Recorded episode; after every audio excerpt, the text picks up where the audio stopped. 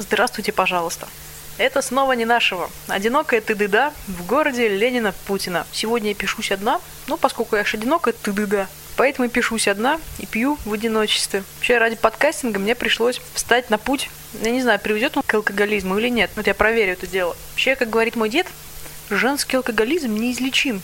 Ну вот посмотрим, чем все это кончится. Через какое-то, не знаю, сколько времени должно пройти, чтобы уже можно было поставить диагноз алкоголизм или не алкоголизм. За то время, которое прошло с момента записи последнего подкаста, когда вместе со мной присутствовал ирландец, произошло очень много всяких событий, попытаюсь сейчас немножечко о них рассказать. Начнем с того, что я боролась с сантехниками. Дело было как?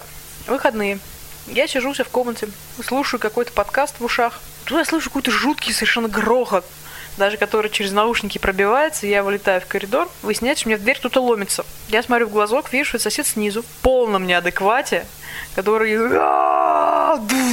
вот так вот делает мне в дверь. Я открываю. В чем дело? Я же спокойная нордическая женщина. Я говорю, в чем дело? Вы нас залили, трать, трать, трать. Я говорю, чувак, мы вас не могли залить, посмотри, у меня ванной сухо, все нормально, там вообще мы ванной не пользуемся последние два часа. Он проходит, ванну, смотрит, действительно, там ничего нет. Состава преступления нету. Он такой, а в чем дело? Я говорю, я у вас должна спросить, в чем дело. Вы мне, ломаете двери и еще спрашиваете меня, в чем дело. Он такой, ну у нас, короче, все потекло. Я на втором живу этаже, они на первом. Соответственно, залить их могли, по идее, только мы. Ребята, я не знаю, в чем дело. Он такой, ну, в общем, я перекрываю воду, вызываю аварийку.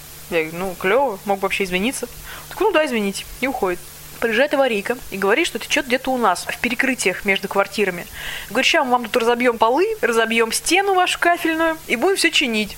Говорю, блин, они пошли, чуваки. Потому что хозяйка моей квартиры вообще живет в другой стране. Как-то мне вот самой совершенно неохота возиться с вскрыванием полов и стен и жить потом в этом всем хламе. Они перекрывают воду, и радостно сваливают. И всю неделю у нас весь стояк э, живет без воды. Ко мне каждый день ходят процессии из соседей. Сверху, снизу. Говорят, когда воду дадут? И, блин, я не знаю. Они говорят, что вы заливаете? Я говорю, это не мы заливаем, вообще это не при делах. Что-то там в трубах, где-то что-то сантехники, они приходят где-то так раз в день, раз в два, посмотрят, посмотрят, говорят, мы не знаем, в чем там дело, и уходят обратно. Они ходили неделю, ничего не выяснили, в чем причина этой протечки. И кончилось все тем, что они выяснили только одно что пользуемся мы конкретно и вышестоящие этажи водой или не пользуемся, все равно первый этаж заливает под нами и в соседнем подъезде. Они такие, а ладно, все равно же их заливают, пользуйтесь. Открыли стояк и все. И как теперь там живут эти люди снизу, я не знаю, но им очень не повезло. Еще меня преследует Марат Башаров, как выяснилось. Иду как-то с работы, смотрю, перекрыт перекресток на Ленина. Я думаю, может, авария или еще что. Во мне так сразу это корреспондентское прошлое, естественно, начинает прыгать. Я смотрю, вижу, что съемки, кино какое-то снимают. Я подхожу, в тот момент там рабочие устанавливали эти рельсы для камеры, там свет переделывали, еще там что такое. Его больше всего меня поразило народ зеваки, которые смотрели на это все. Ну, Питер же город культурный. Нельзя же просто так встать и тупо пялиться. Ну, неприлично. Поэтому толпа, так человек, ну, не то, толпа, ну так, человек 20, наверное, 30. Ходили по свободной стороне тротуара, причем они делали вид, что просто прогуливаются так по улице или домой идут из магазина или еще что-нибудь. Парочками, троечками.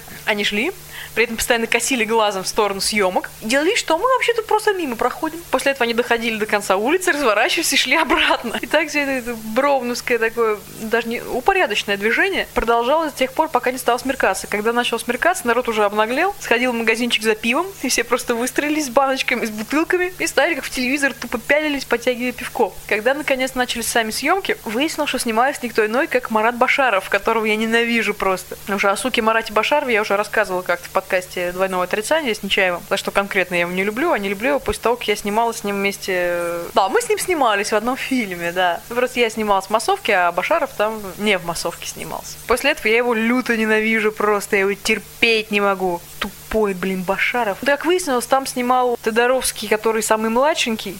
Он снимал какой-то мюзикл. То ли это «Буги на костях», то ли нет. Я так и не поняла. По-моему, все-таки это «Буги на костях» они делали. Ну ничего, так мы позырили. Я познакомилась с какими-то дядьками тут же, естественно. Они меня напоили пивком. Мы с ним так чудненько посмотрели за съемочным процессом. Где-то часов, наверное, 12 ночи. Потом еще дальше там снимали, но я ушла, потому что я на работу был с утра. Ну, в общем, эти праздно гуляющие, шатающиеся вокруг съемок, такая, знаете, массовка вокруг массовки. Мне это очень понравилось. Это Еще там был такой очень ответственный мент, который очень переживал за эти съемки, что там как не так снимут. Там, когда начали снимать со звуком непосредственно, чаще всего звук же отдельно пишут потом в студии. Но бывает, когда пытаются записать прямо на месте. И, в общем, когда начинаются вот такого рода съемки, он сразу там начал бегать и говорит, тишина, тишина, телефон на вибро. Причем народ стоял метрах, ну, в 10. При этом снимали, звук писали на пушку, и пушка была, ну, там, в 10 сантиметрах а, от ротов актеров. Как вот на 15 метров с пушки можно записать посторонние шумы, я не знаю. Но он очень переживал за это дело. Но при всем при этом он не знал, какой фильм снимают. Когда ему начали его дергать, ему, чувак, хоть как фильм-то называется? Он такой, а,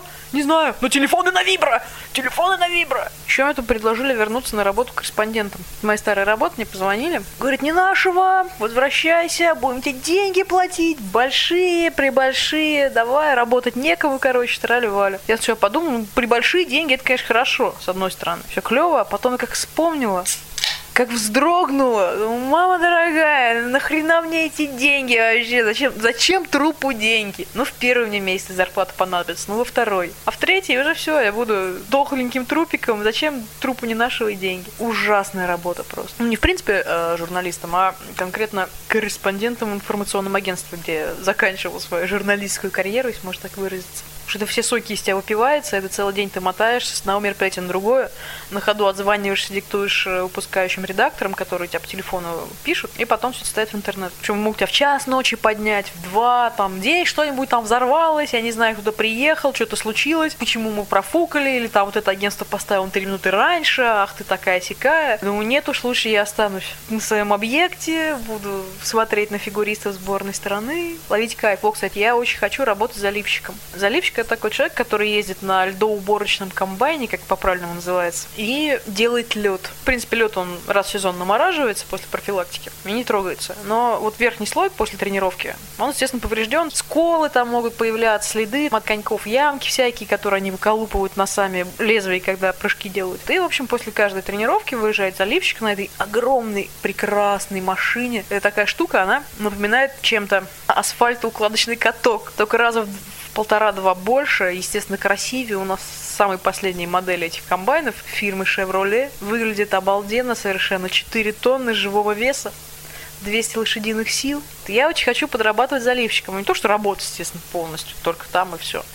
А подрабатывать. Ну а что, я там сижу себе в кабинетике, поработала, поработала, по расписанию спустилась вниз, залила лед и обратно работать. Не вопрос же, клево. К тому же я была бы тогда единственная в Питере заливщица на комбайне. Потому что все же мужики работают. А меня не берут. Как говорит наш инженер по холодильным установкам, ну ты же не сможешь нож менять, а нож это такая здоровая, огромная металлическая спираль заточенная, которая, собственно, срезает э, лед. Но заливщик, он когда едет по катку, он смотрит, где лед там больше покоцан, где меньше, и он этот нож, соответственно, выставляет больше или убирает, наоборот, от миллиметра до 10 миллиметров регулируется. Нож, он весит так нормально, я просто его вот скрутить и унести не смогу. Ну, под кабайном ты ж не будешь лежать. Я говорю, ну нет, ну просто мне не впадло, просто я боюсь, что я не справлюсь с такой работой. Я говорю, я вот ездить я хочу.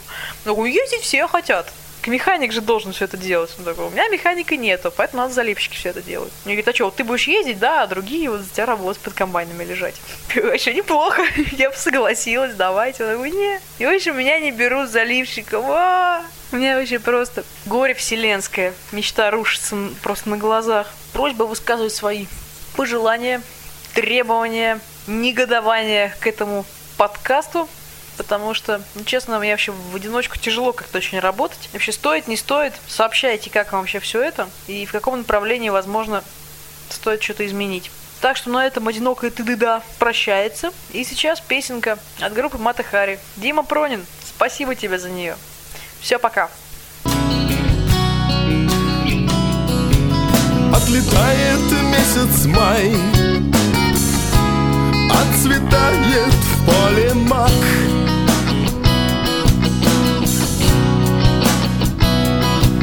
посиди да покури.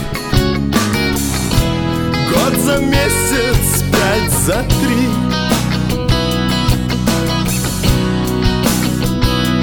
От Шизгары на Ангары. Тамбурины да хайры. На штаны Понавешал бахромы.